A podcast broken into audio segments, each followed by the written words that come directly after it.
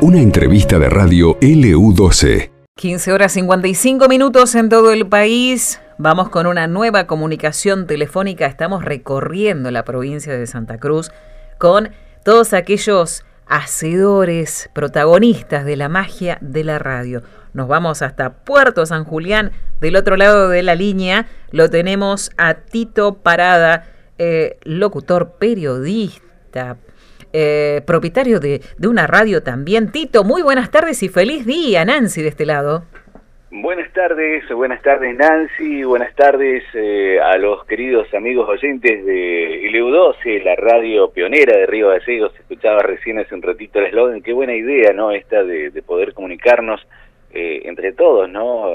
Estar presentes en cada rinconcito de, de, la provincia y bueno, hoy a través de, de, internet en cualquier lugar del mundo, ¿no? Tantas Exacto, cosas que, ¿no? que, se logran este, a lo largo de los años, ¿no, Nancy?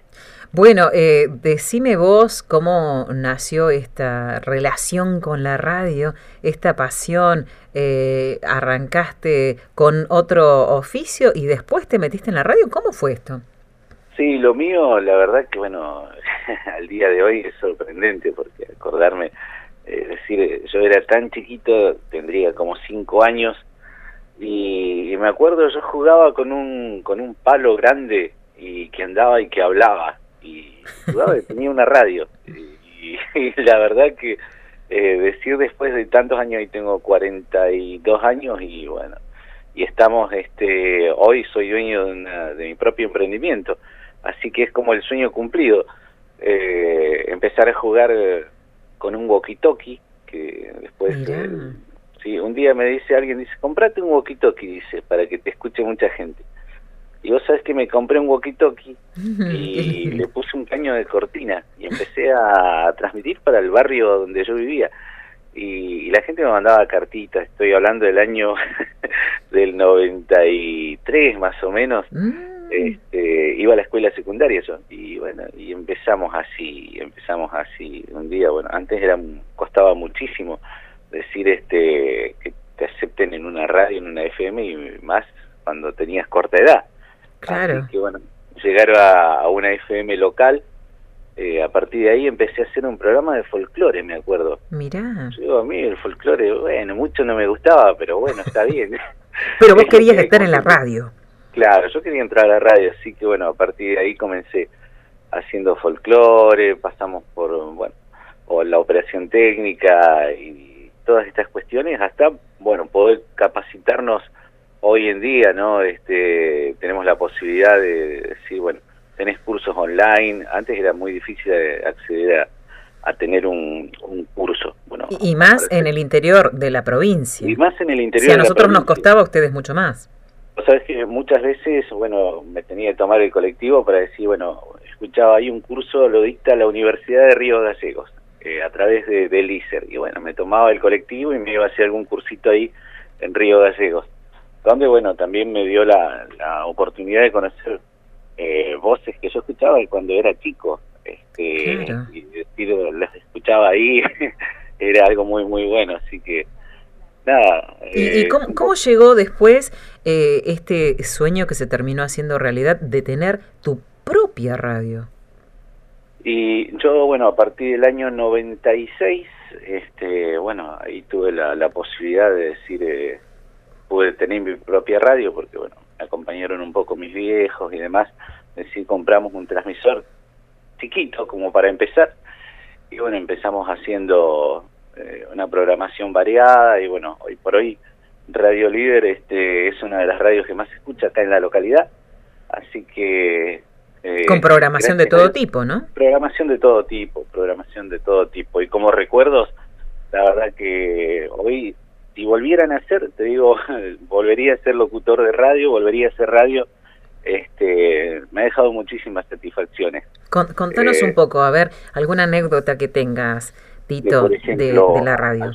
Ayudar a alguna familia, por ejemplo, Hoy a la mañana miraba un video que subía Claudio Lobos y me acordaba cuando iba a la secundaria, este, la época del volcán Hudson. Sí. La, la, la ayuda que, que, bueno, que fue la radio en esos años, decir, bueno, poder Eh, el servicio brindado, ¿no? Sí, sí, los comunicadores entre, bueno, la gente que, que, bueno, necesitaba saber qué estaba pasando una época insólita.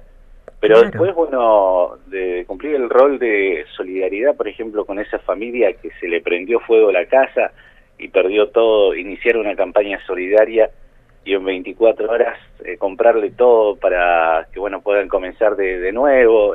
todas estas cuestiones hacen a, una alegría, ¿no? Que nos deja a los que, bueno, tenemos la posibilidad de hacer radio.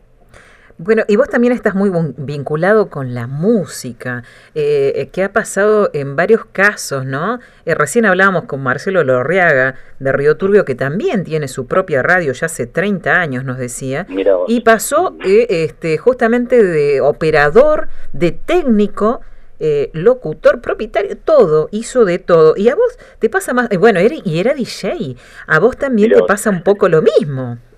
Sí, es un poco, un poco de todo, ¿viste? Bueno, estamos vinculados al medio de comunicación para ir hacemos todo este, este tipo de cosas, es decir, eh, trabajar en un evento, bueno, en el caso mío, eh, descubrir a un cantante, por ejemplo, que estuvo hace pocos años acá en la localidad y me dice, no, ¿no me querés presentar en el programa Pasión de Sábado en Buenos Aires? y la verdad que para mí era una cosa, wow, digo, voy a salir por primera vez en un medio nacional. Llegar al escenario de, América en Pasión de Sábado es una de las cosas más grandes que me ha pasado en la vida, eh, asombrosas, ¿no? Que me regala esta, esta profesión, ¿no? Y bueno, todo esto lo hemos conseguido a lo largo de los años, ¿no? Este, a través de esta profesión. ¿Y por qué? Porque lo hiciste con, con pasión, ¿no? Porque es parte de tu vida.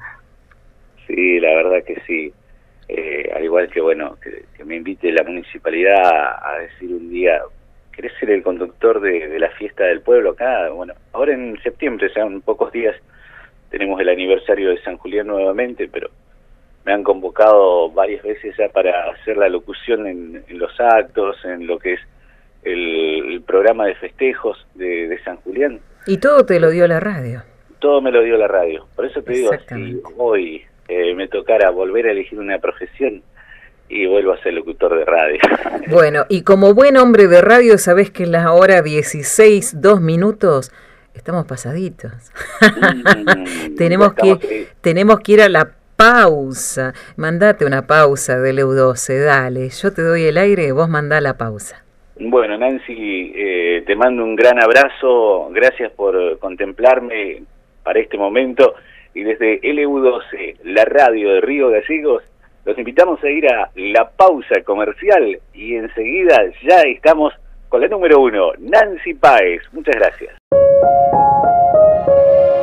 Esto pasó en LU12, AM680 y FM Láser 92.9.